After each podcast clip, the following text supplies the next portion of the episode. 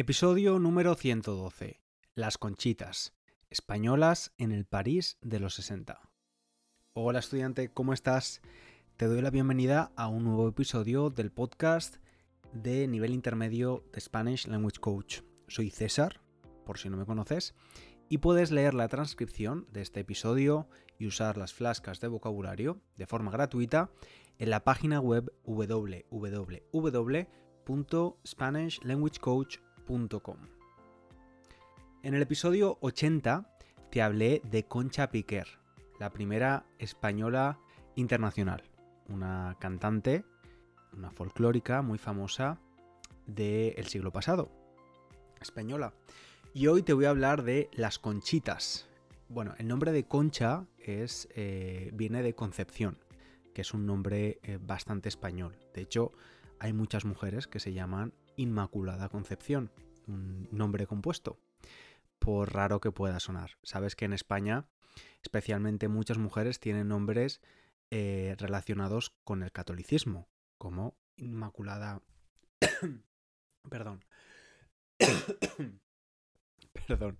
Como Inmaculada Concepción, Fe, Milagros. Estos son nombres que, que escuchas en España, que son muy curiosos.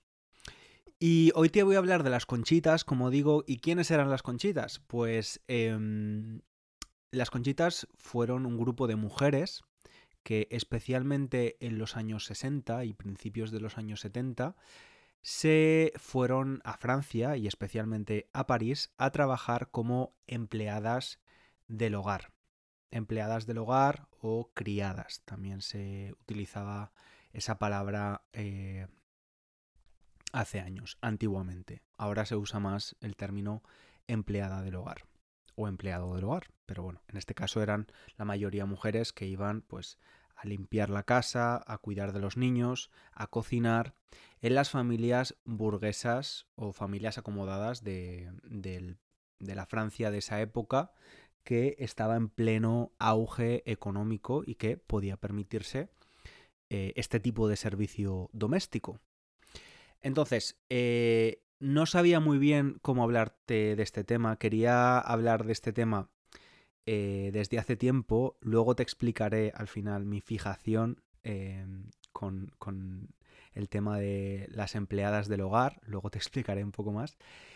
Pero al final he decidido hacerlo a través de una película de los años 70 que se titula Españolas en París. Es una película eh, protagonizada por Ana Belén, que es una cantante y actriz súper famosa en España. Te recomiendo, de hecho, su música, tiene canciones preciosas. Eh, es una mujer de 70 años ahora, pero la película la hizo con 20. Es una película de, principios de los 70. El director de la película fue Roberto Bodegas, y, este hombre, eh, digamos que de alguna forma pertenece a la tercera vía del cine español que fue una corriente en la que se combinaba la intelectualidad en el cine con los conflictos populares, con, los problemas sociales de la época.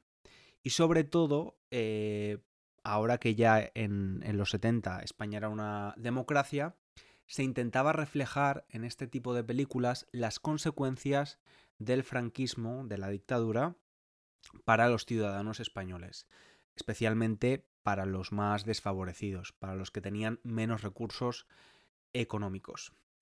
Bien, eh, antes de nada quiero, quiero, volver al tema de Conchita. Em, es una forma que muchos franceses empezaron a usar, la palabra Conchita, para hacer referencia a este tipo de eh, trabajadora. Una trabajadora joven, española, inmigrante, que se dedicaba a pues limpiar, cocinar y cuidar de sus niños.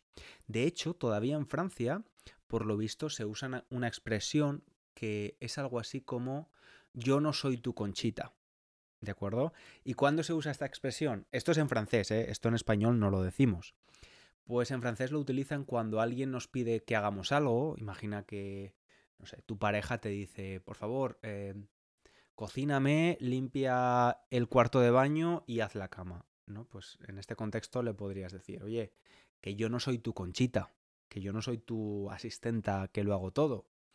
En español usamos una expresión similar y decimos algo así como yo no soy tu chacha. Chacha es una palabra bastante despectiva para hacer referencia a lo mismo, a mujeres que se dedican a limpiar, cocinar y cuidar de niños en una casa. Bien, te voy a hablar de la película para hablar de este tema, entonces mm, irremediablemente tengo que hacer spoilers, ¿vale? Decimos hacer spoilers con una E delante. Eh, también puedes decir, si lo quieres decir en español, que vas a destripar el argumento de una película o de una serie. Así que, bueno, realmente estoy pensando, ¿se puede hacer spoiler de una película de hace 50 años? Pues mm, probablemente porque quizás tú esta película de Españolas en París no has escuchado hablar de ella en tu vida. Por cierto, si te interesa, está en Amazon Prime pero solo se puede ver em, en España o con eh, VPN, con VPN, que es algo que te permite para si no estás muy puesto eh, o muy puesta en tecnología, es algo que te permite eh, identificarte en otro país, aunque no estés allí. Entonces yo he visto la película desde Londres, pero porque he hecho un pequeño ajuste en mi ordenador. Bueno, dejo a un lado esta parte técnica y voy a empezar a hablar de la película. Entonces, la película cuenta la historia de Isabel, que es la protagonista, una chica de 20 años.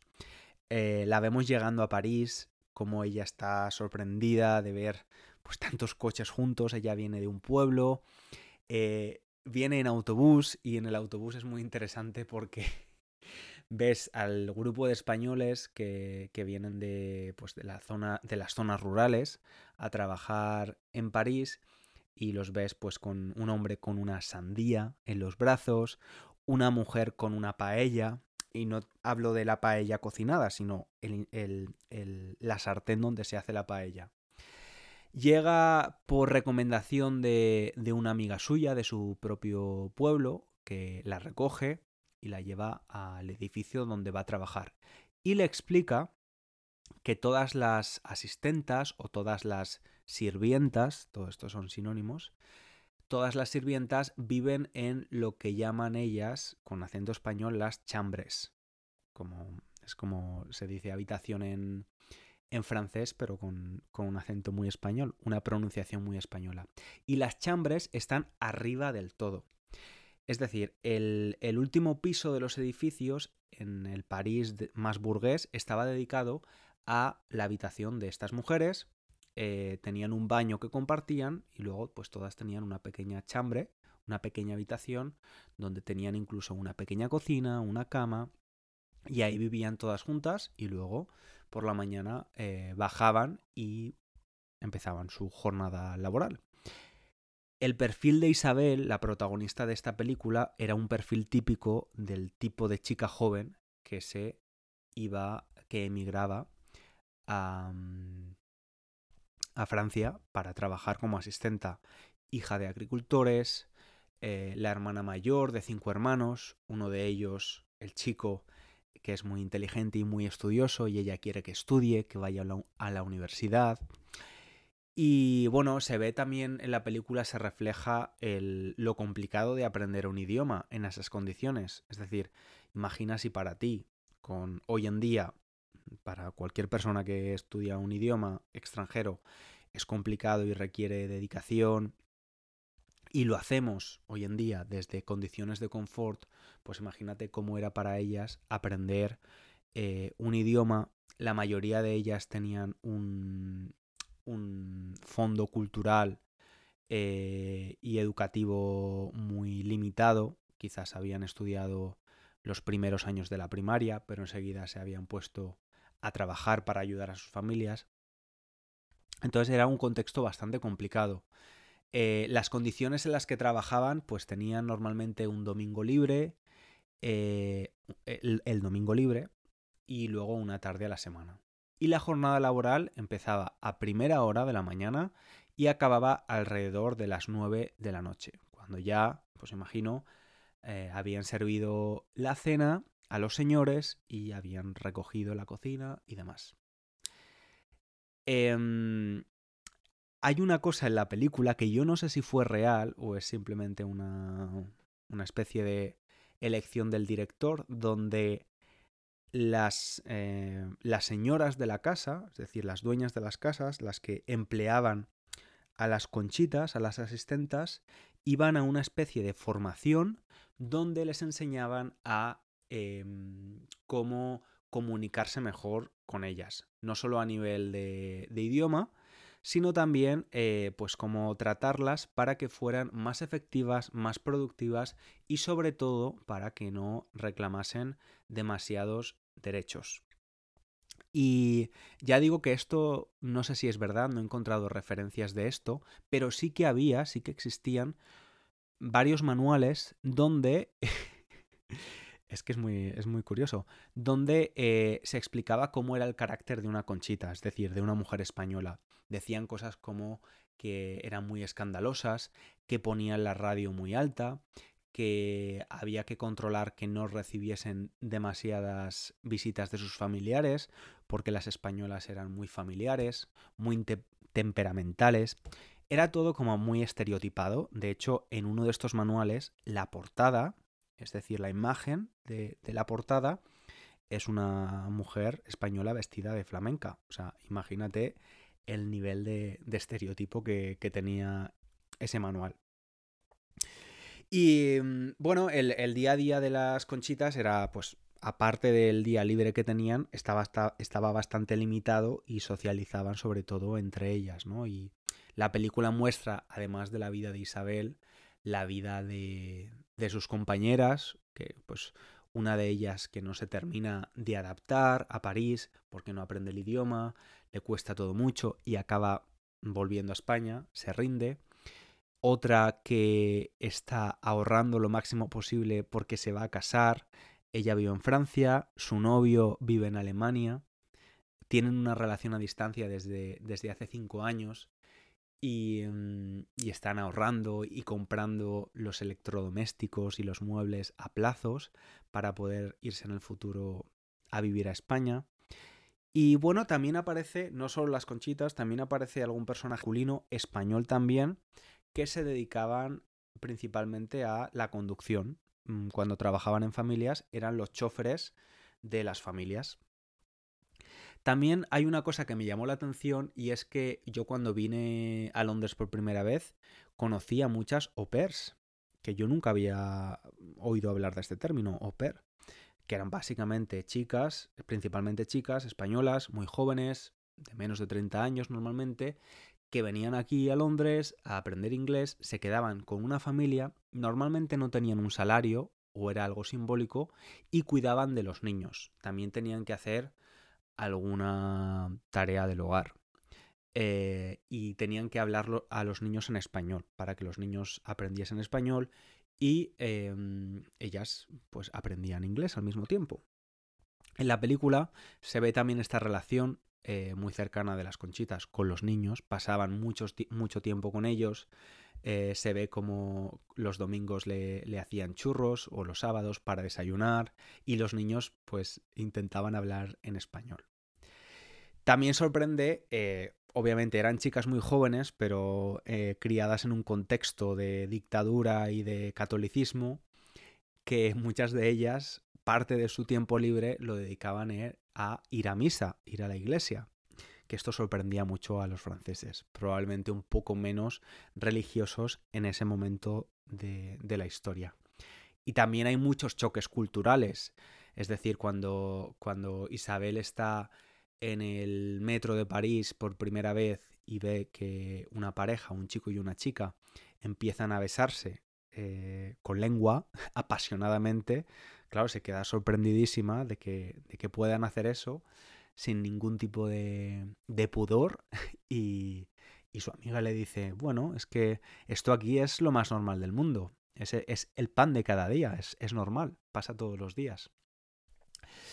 Y también he mencionado antes lo de la radio, que, que, a las conchitas les gusta mucho escuchar la radio y muy alta, ¿no?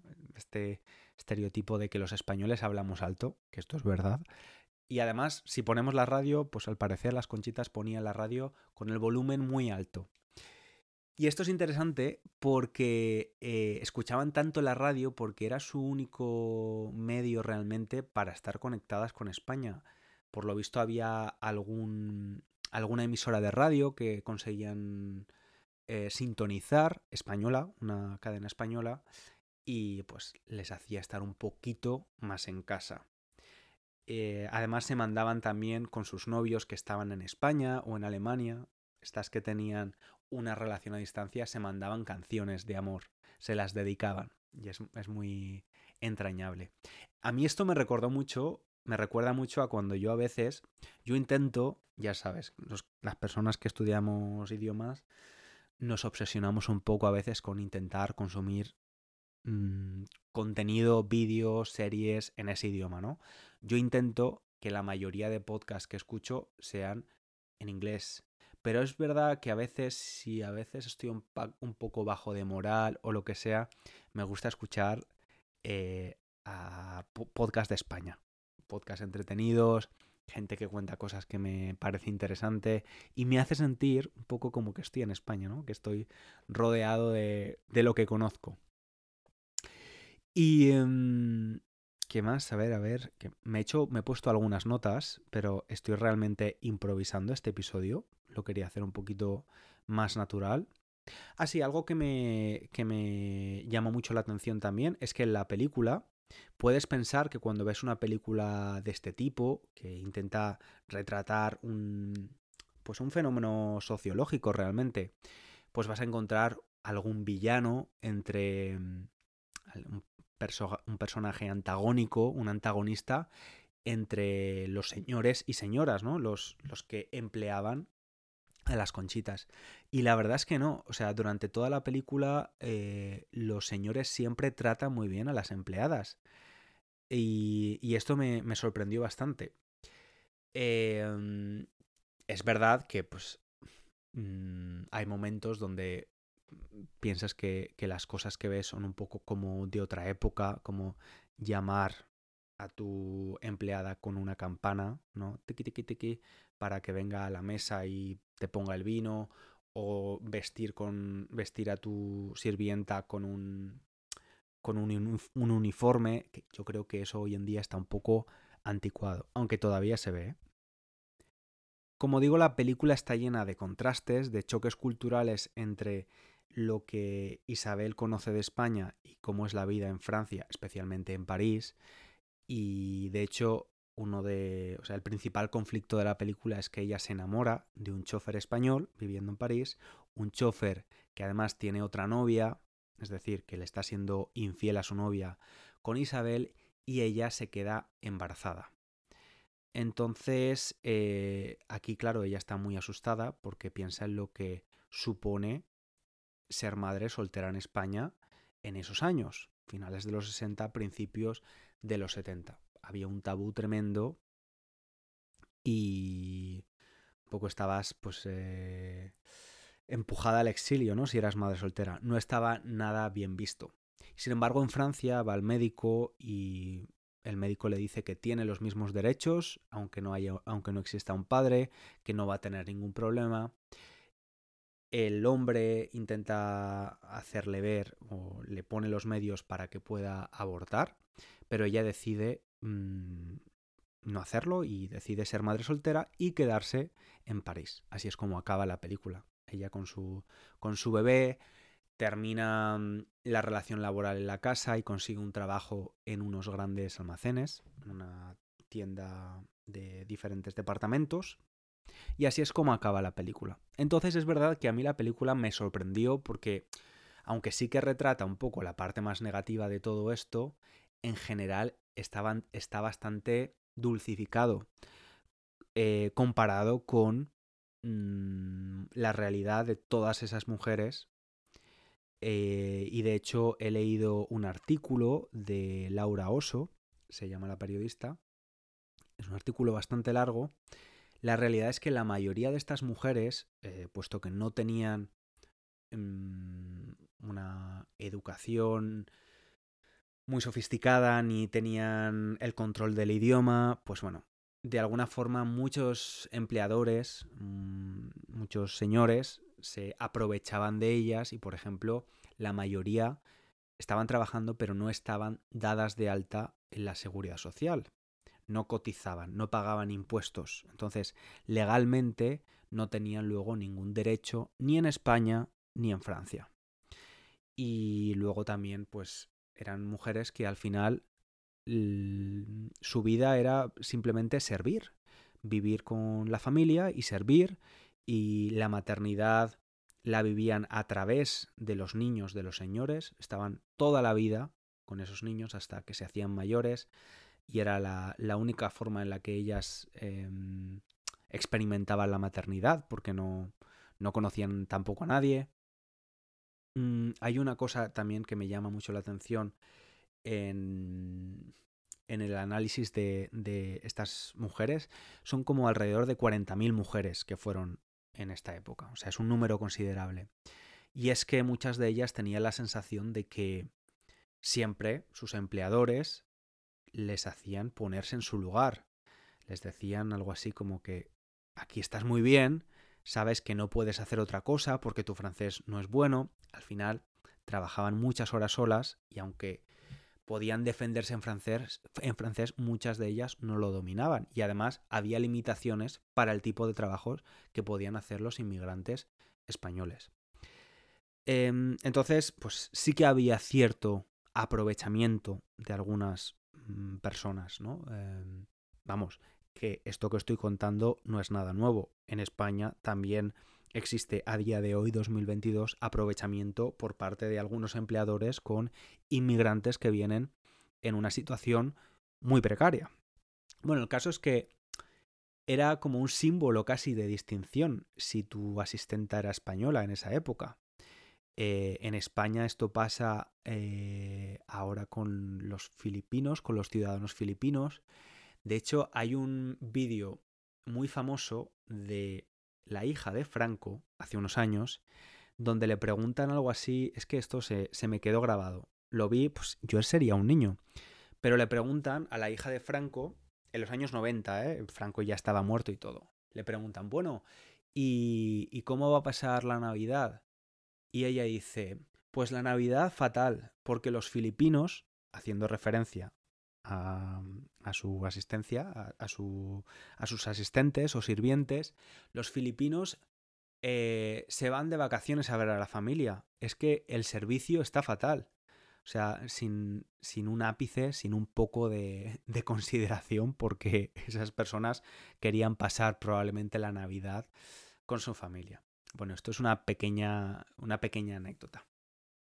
Te decía que yo siempre me, ha llamado mucho la atención este tipo de, historias eh, porque creo que de alguna forma estas olas migratorias de los españoles eh, pues tienen muchas similaridades. Yo pertenezco a una ola migratoria de eh, mediados de los años 2000 que obviamente no tiene nada que ver ni fue tan dura como estas mujeres de las que hablo o generaciones anteriores, pero sí que veo muchas similaridades. Y luego si pienso en mi familia, pues también, ¿no? Mi familia por parte de padre eh, emigró a Argentina y ya contó mi padre en, en, el episodio en el que estuve hablando con él sobre pues cómo de alguna forma a ellos los llamaban los gallegos, ¿no? Parecía que todos estaban dentro del mismo colectivo, las conchitas, los gallegos. Y luego la familia por parte de mi madre también emigró, pero emigró a la ciudad, dentro de España. Vivían en un pueblo y con el éxodo rural, cuando ya no hay trabajo en el campo, se van a las ciudades a vivir. ¿Y de qué trabajaron mi madre y mis tías muy jovencitas, con 14, 15, 16 años? Pues trabajaron en Valencia durante muchos años de asistentas. Entonces, mi madre siempre nos cuenta un montón de historias de, de cómo era la vida trabajando de asistenta interna, es decir, viviendo en la casa con tus propios empleadores. Imagínate vivir en el mismo lugar en el que trabajas. Mm, es, complicado, ¿no? Y de hecho le he dicho que iba a hablar de este tema y que quizás deberíamos tener una conversación sobre este tema porque siempre que nos cuenta historias sobre, sobre esta etapa, de su vida, mi hermana y yo nos quedamos con, la boca abierta. Es muy sorprendente. Y lo vamos a dejar aquí, si te parece. Espero que te haya gustado saber un poquito más de estas mujeres, estas llamadas conchitas. Y mm, nada más. Te espero en el próximo episodio. Si te gusta el podcast y quieres apoyar su continuidad, ya sabes que es muy importante recomendarlo a otras personas que estudian español, valorarlo en las plataformas de podcast. Vamos a dejarlo aquí por hoy. Nada más que contarte. Nos escuchamos en el próximo episodio. Un abrazo grande.